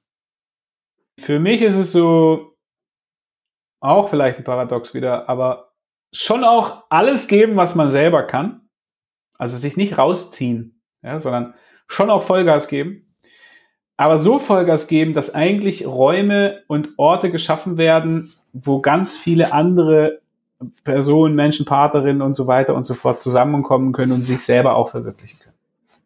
Und äh, ja, also eher dieses, ja, das war ja von Anfang an sozusagen einfach Plattformen eher und Räume entwickeln, wo viele andere Leute intrinsisch motiviert sich quasi selbst verwirklichen können, in Anführungszeichen. Ja? Also wo sie und weil dann ist es doch geil. Also das ist doch das, was so machen wir es halt. Ne? Und das hat bei uns gut funktioniert. Und das finde ich auch gut, weil dann häng, hängt das auch nicht alles an einem selber. Also es gibt ja auch andere Systeme, das hängt total von einer Person ab. Und da habe ich total auch Respekt dafür, weil gerade wenn das total erfolgreich ist und so. Und gleichzeitig ist das, da frage ich mich, also da ist es auch ein großer Druck für einen selber. Also ich habe total Respekt vor Leuten, die einfach auch alleine Unternehmen machen, die denen gehören und dann Kredite aufnehmen und alles Wachstum und das gehört mir und das ist meins und mein Risiko und mein Gewinn und mein und das ist alles ich bin das.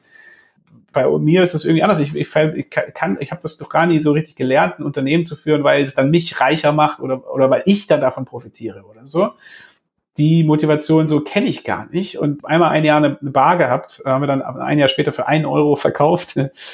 Das war ein richtiges Desaster. Und da in, der, in dem Jahr habe ich gemerkt, wow, das ist ein ganz neues Gefühl, das äh, zu machen vom Ding her quasi für, für mich oder für das kleine Team, was dahinter steht, ohne, bei mir ist so, dass wir da, dass ich da äh, empfehlen würde,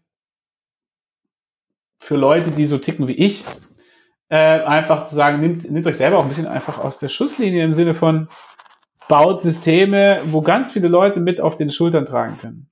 Und wo ganz viele Leute sich selber in ihrem eigenen Wertesystem intrinsisch motiviert, da dem was hinzufügen können. Und dann ist es halt so eher so ein Netzwerkding ohne da selber dann und, und ohne dann selber so derbe immer alleine dastehen zu müssen und es doch alleine halten zu müssen.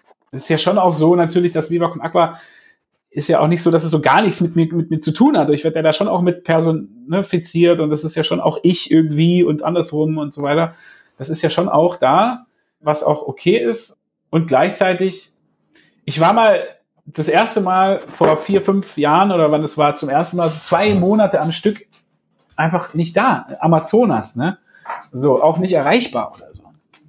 Und ich kam zurück und es war so geil, weil ich irgendwie das Gefühl hatte, es läuft ja noch besser, wenn ich weg bin. Und es ist so, und das ganze Ding hat sich richtig geil weiterentwickelt, obwohl ich gar nicht da war. Und das war eigentlich ein sehr, sehr schöner Moment, einfach zu merken, so, hey, man kann selber auch verloren gehen, mal kurz. Und trotzdem läuft das System richtig geil weiter. Das trägt zur persönlichen Freiheit dann bei. Von daher.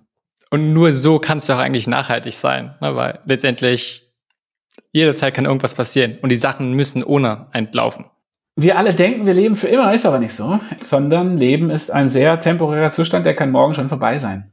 Und sehr viel muss zusammenkommen, um am Leben zu sein. Und gerade als junge Männer, was du ja auch bist, ich zähle mich jetzt einfach auch noch mal kurz zum jungen Mann dazu, ist es natürlich auch da wichtig, ja, die eigene Sterblichkeit dann doch auch äh, auf dem Zettel zu haben und äh, davon auszugehen, dass man für immer lebt, ist ein Trugschluss.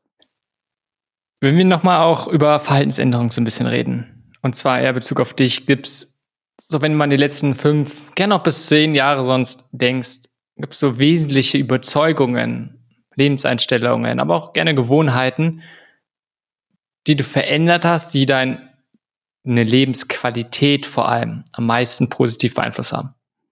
Ich habe immer mir mal gewünscht, im Ausland zu leben. Das war immer so eine Sache. Ich war immer nur in Deutschland, aber in Stuttgart und dann lange, jetzt 15 Jahre in Hamburg, so natürlich immer auf Reisen oder auf Projektreise oder auch von der Welt was gesehen, aber nie im Ausland gelebt. Und das war immer so Bucketlist. Da bin ich eigentlich momentan ganz froh, dass, dass äh, ja, Südafrika auch jetzt zu so einem Lebensmittelpunkt geworden ist in den letzten zwei Jahren oder eineinhalb, ja, zwei Jahren, eineinhalb Jahren und auch für die nächsten eineinhalb Jahre oder zwei Jahre das auf jeden Fall auch irgendwie sein wird. Dann mal gucken, wie es danach wieder weitergeht. Aber das war immer sowas, apropos Gewohnheiten oder Lebenswünsche oder sowas, was, was jetzt dann endlich mal auch geklappt hat. Ohne jetzt alles über den Haufen zu werfen. Also äh, das war ja das, deswegen hat es vielleicht auch so lange gedauert, weil äh, alles irgendwie an dem Punkt sein musste, dass das halt auch ein Schritt ist, der insgesamt in dem, was wir machen, auch mit meinem beruflichen Kontext halt auch dann zusammengepasst hat und das tatsächlich eher befruchtet. Es ist ja häufig so, ne, ich würde gerne, aber kann ich nicht, weil ich habe halt einen Job oder ich habe nur drei Wochen Urlaub oder ich, das ist ja meistens der limitierende Faktor und war es auch immer bei mir. Und dass es jetzt nach so langer Zeit dann äh, mal geklappt hat, dass dieser Lebenswunsch sich vereinbaren lässt und sogar noch aus meiner Sicht äh, das, den beruflichen Teil befruchtet, das ist schön zu sehen im Moment. Und das kann ich genießen und darüber freue ich mich auch sehr. Wenn, wenn wir so langsam Richtung Ende kommen, du hast mehrmals auch noch Villa Viva angesprochen und ne, dass momentan schon zwei gibt. Willst du noch ein bisschen mehr über, ich sag mal, die, das neuere Social Business reden? Und es gibt ja noch mehr, die auch unter diesem ganzen großen Schirm, wenn ihr es als Schirm seht, sondern vielleicht auch Family of Organization nehmt. Aber warum jetzt ein weiteres Social Business und warum auch, auch Sachen in Deutschland? Und wie du gesagt hast, du hast gerade schon gesprochen, von wegen, äh, warum baut ihr ein Hochhaus? Vielleicht mal ein bisschen überspitzt zu sagen. Jungfrau zum Kinde. Ähm, wir, Michael Fritz hat äh, einen Bauunternehmer in Hamburg vor fünf Jahren auf irgendeiner Veranstaltung getroffen, äh, Becken heißen die, und hat die halt vollgelabert. Äh, und gesagt, hey, was, ihr baut Häuser? Ja, wir wollen auch irgendwann mal ein Haus bauen. Wir haben ja auch eine Stiftung und da war halt, da ist ka kaum Stiftungskapital drinne, äh, aber könnte ja sein, dass da sich das langsam irgendwann so ein bisschen vermehrt und wir in zehn Jahren da ein bisschen mehr drin haben als heute. Und dann war halt immer das Ding, hey, wenn wir irgendwann mal da genug drin haben, um, man muss das Stiftungskapital immer anlegen auch, und wenn wir da genug drin haben, um das in einem eigenen Projekt anzulegen, dann realisieren wir damit ein, ein kleines Haus, Häuschen, wo unser Büro drinne ist und das ist dann das Viva Con Aqua zu Hause. Okay, alles klar, langfristiger Plan, machen wir dann irgendwann mal, wenn das soweit ist. Zumindest wissen wir, wo es hingeht. So, und mit dieser Grundlage und auch mit der Grundlage zu sagen, hey, das nächste große Ding, das war schon so ein bisschen so, das nächste große Ding, so ein, ehrlich gesagt, die Inspiration kam aus Kapstadt für mich auch. Äh, vor zehn Jahren oder so war ich in Kapstadt und bin durch diese Long Street da gelaufen und so ein bisschen die Schanze von Kapstadt oder mittlerweile die Reeperbahn von Kapstadt, aber und habe da so einen Backpacker gesehen und dachte so, ey, wenn wir so Orte schaffen würden, ne?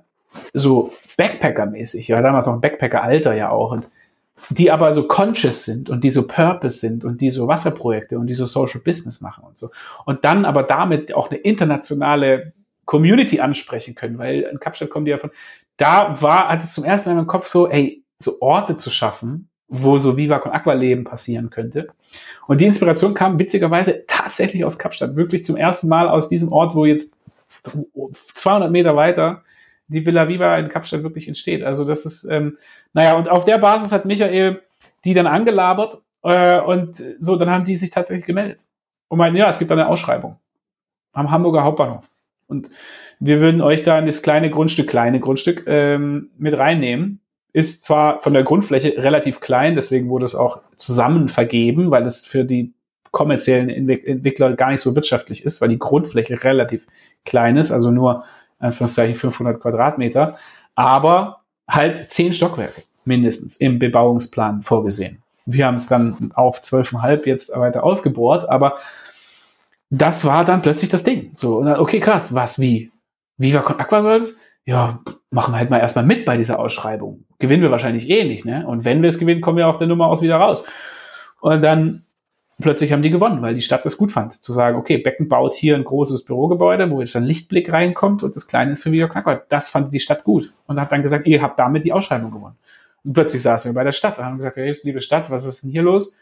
Wir zahlen aber nur ein Drittel von dem Preis, was man hier als Grundstück normalerweise bezahlen würde, weil wir sind sich und überhaupt und wenn ihr das wollt, dann so. Und dann haben die sich das überlegt und dann haben die gesagt, das ist in Ordnung. Und plötzlich hatten wir ein Grundstück am Hamburger Hauptbahnhof zum Drittel des Preises, was man das normalerweise für bezahlen würde. Und dann haben wir gesagt, okay, fuck, wir müssen darüber nachdenken. Das haben wir dann getan und zwischendurch über Haufen geworfen und dies und das und waren fast wieder raus und dann irgendwann, warte mal, okay, Villa Viva. Von oben bis unten, Viva con Aqua House. Alles, was dazu gehört. Mit Office Playground, mit Dach, Roof Drop Bar, mit, äh, mit äh, äh, Urban Jungle auf dem Dach, mit Gasthausanteil von Camping-Etage bis dicke Hose, mit Musikstudio, mit Restaurant, alles halt was wir brauchen, um richtig, richtig abgefahrenes Villa Viva halt durchzuziehen. Und seitdem diese Idee dann so langsam Form angenommen hat, seitdem, ist so drei, vier Jahre her, seitdem haben wir halt dann uns daran festgebissen und, ähm, und dann, jetzt wird es halt ein Hochhaus in Hamburg. Und seit, aber das war wegen, weil natürlich, es gibt ja Leute, die sagen, Phallus-Symbol, jetzt bauen die sich so ein Hä und so und bla. Und ja, klar, ist ja auch okay. Haters gonna hate, so, ist auch in Ordnung. Kann ja auch jeder seine Meinung dazu haben. Aber die wichtige Sache war ja zu sagen, hey, ist eine Plattform. Ist nicht nur ein Hochhaus in Hamburg, ist eine Plattform an Orten. Und nachdem 2019 die Finanzierung eingetütet war für Hamburg, war halt klar, okay, wir haben jetzt noch drei, vier Jahre Zeit, bis das fertiggestellt wird. In der Zeit werden wir Möglichkeiten bekommen, vielleicht eine Villa Viva woanders als erstes zu machen. Und das fand ich spannend. Zu sagen, lass uns eine Villa Viva zuerst auf dem afrikanischen Kontinent machen. Lass uns das in Uganda machen oder vielleicht in, ja, und so weiter und so fort. Und dann natürlich letztes Jahr mit dem Move nach Kapstadt war dann plötzlich so, okay, das hier ist jetzt die äh, touristisch am, mit am attraktivsten Stadt in ganz Afrika, wahrscheinlich mit den, ich kenne die Statistiken nicht, aber wahrscheinlich mit, mit den meisten internationalen Travelern in ganz Afrika, weil es ist ja irgendwie so, ne, auch halb, fühlt sich manchmal an wie eine halb europäische Stadt in der Innenstadt und so weiter. Ist ja auch natürlich nicht unproblematisch dort ähm, mit den ganzen Armreich und den ganzen äh, so. Aber naja, und dann haben wir uns da umgeguckt und plötzlich kam dieses älteste Backpacker Kapstadt, in dem ich vor zehn Jahren tatsächlich übernachtet hatte, zum Verkauf, zu einem Corona-Preis Verkauf, zu einem mitten in der Stadt, zu einem und so weiter und so fort. Und dann hat es tatsächlich geklappt und wir haben uns das Ding gesichert und bauen das jetzt um und am 1.10. beginnt die erste Villa Viva in Kapstadt und man kann ab sofort buchen www.villaviva-capetown.com apropos Call to Action. Und dann gibt's ab Oktober die erste Villa Viva in Kapstadt und in Hamburg wird sie dann 2023 fertig und die Leute sollen einfach von Anfang an verstehen, es ist eine Plattform, es ist ein dezentrales Netzwerk, es soll Menschen miteinander verbinden an verschiedenen Orten, irgendwo zwischen Nordeuropa und Südafrika findet es statt und äh, es ist eben nicht nur ein Hochhaus-Phallus-Symbol in Hamburg, sondern eine Plattform an Orten, die alle miteinander vernetzt sind und die soziale Projekte unterstützen soll, Menschen miteinander vernetzen soll, inspirieren soll und vor allem international, ja, einfach einen internationalen Raum aufmacht, der Gemeinwohlökonomie, wie der Finanzsenator Andreas Dressel auf der Press Pressekonferenz letzte Woche gesagt hat, ja, einfach eine nachhaltige Räume schaffen, die Spekulation entzogen werden und wo, und wo einfach auch Stadtentwicklung auf eine soziale Art und Weise passiert, in Verbindung mit dem Viertel und mit der Community, in der man ist und nicht nur namenlose Versicherungsgesellschaften, die, weißt du, graue Betonklötze hinbaut. Ähm, so, einfach, wir haben gesagt, Community-Based Gentrification. Zu sagen, hey, Gentrifizierung ist im Sinne, im Wortsinne nicht schlecht. Es heißt Upliftment und eine Verbesserung von Stadt. Das muss ja passieren. Äh, man kann ja nicht sagen, äh, alles runterkommen lassen ist die, die Wahl, sondern es muss ja verbessert und verschönert werden, aber halt community-based und nicht investoren-based. Und das ist der Versuch genau, und wir hoffen, dass die Leute zuhören, was es ist und äh, nicht sagen, ja, aber weil Viva Con da baut, gibt es da keine Wohnungen. Ist natürlich totaler Bullshit. Da kann man keine Wohnungen bauen. Das war nie, ist nie für Wohnungen gedacht gewesen. Die Widmung der Stadt ist gar nicht, das Baurecht gibt es nicht für Wohnungen da, ist viel zu laut äh, und so weiter. Gibt es verschiedene Gründe, warum da niemals Wohnungen entstehen könnten. Ja, und wenn jemand sagt, ja, aber Viva Con Agua hat doch da seine Spendengelder, das stimmt nicht. Wir haben null Euro da reingesteckt. Das sind nur soziale Investorinnen und die Bank, die das finanzieren, obwohl wir die Mehrheit der Anteile haben. Also wir hoffen, dass die Leute uns so lange äh, zuhören, bis sie, bis sie äh, verstanden haben zumindest, was es ist und äh, dass sie nicht in die Falle fallen, zu einfache Kritikpunkte zu äußern, die einfach falsch sind. Hm. Und wenn du schon so ansprichst und auch diese ein bisschen bewusst vorwegzunehmen, in diesen Punkten. Wie, wie gehst du generell mit solchen Sachen wie Kritik, gerade wenn die vielleicht unberechtigt ist? Weil wenn es berechtigt ist, hey, super, äh, eine Möglichkeit, es besser zu machen, aber letztendlich, wie du meintest, ne? Haters always hate. Wie, wie, wie gehst du damit um? Ich bin immer gesprächsbereit. Ich, bin, ich freue mich, aber ich bin, aber man muss sich dann darauf einstellen, dass ich mein, auch meinen Standpunkt vertreten werde. Ja, und dass ich das jetzt, äh, und dass ich, wenn ich das Gefühl habe, ist es eine ungerechtfertigte Kritik oder ist es eine Kritik, die, die auf einer falschen Faktenlage oder Informationen basiert, dann werde ich dafür versuchen zu sorgen, dass die richtigen Informationen auf den Tisch kommen. Und dann freue ich mich über eine positive äh, äh, ja, Konfrontation. Klingt komisch, ist aber so, weil es wichtig ist dann. Dann zu sagen, jetzt müssen wir uns austauschen. Komm, dann lass uns das machen. Und lass uns das sachlich machen und lass uns das machen, ohne dass wir uns beleidigen und lass uns das so machen, dass wir in der Sache diskutieren. Und da habe ich dann Bock drauf. Äh, da freue ich mich dann auch, was weiß ich, weißt du, wenn die Taz, die als einzige das dann so ein bisschen auch negativ konnotiert hat, das muss sie ja auch machen, aber äh, dann auf Podien eingeladen zu werden und das zu vertreten und zu sagen, warum ich der Meinung bin, dass es wichtig ist und dass es wichtig ist für eine soziale Transformation und dass es wichtig ist für, für nachhaltiges Wirtschaften und warum wir diese Wege gehen müssen. Und natürlich werden Leute, die sagen, ich möchte den Kapitalismus abschaffen, äh, dann mir nicht mehr folgen, weil, weil ich dann sage, wir müssen, und das haben wir ja schon immer so gesagt, wir müssen diese, wir, wenn den, also das ist so ein Kampf, den können wir nur schwer gewinnen. Ja, jetzt kurzfristig den Kapitalismus abzuschaffen. Also müssen wir ihn sozial verändern und müssen ihn versuchen, in eine richtige Richtung zu transformieren. Und dafür wollen wir Beispiele schaffen, die äh, nicht die einzige Möglichkeit sind, aber die eine Möglichkeit sind. Und da, das führe ich gerne dann ins Feld in, in, in einer Debatte und einer Diskussion und in Kritikgeschichten. Und wenn es völlig, wenn Leute nicht bereit sind, mir die Kritik zu sagen oder die Kritik wirklich zu äußern oder die dann auch noch falsch ist und so weiter, dann ist es mir egal. Dann ist es so, who cares? Haters gonna hate. So, alles gut. Lass uns nicht davon abbringen, weißt du, was wir machen. Und wenn es Kritik ist, die berechtigt ist, dann muss man halt einfach auch manchmal die Schnauze halten und sagen, okay, there's a point, we need to improve, ja, oder erklären, warum vielleicht hier wir einen Kompromiss machen mussten, ja, und wo ich dann die Kritik nachvollziehen kann, weil ich das auch kritikfähig finde aber wo man vielleicht dann erklären muss zu sagen, ich, ich will dir nicht die Kritik nehmen, aber ich will dir zumindest erklären, warum wir an dem Punkt diesen Kompromiss gemacht haben. Aber maximale Transparenz, Leute, das ist wichtig, gerade in diesem Villa Viva Projekt.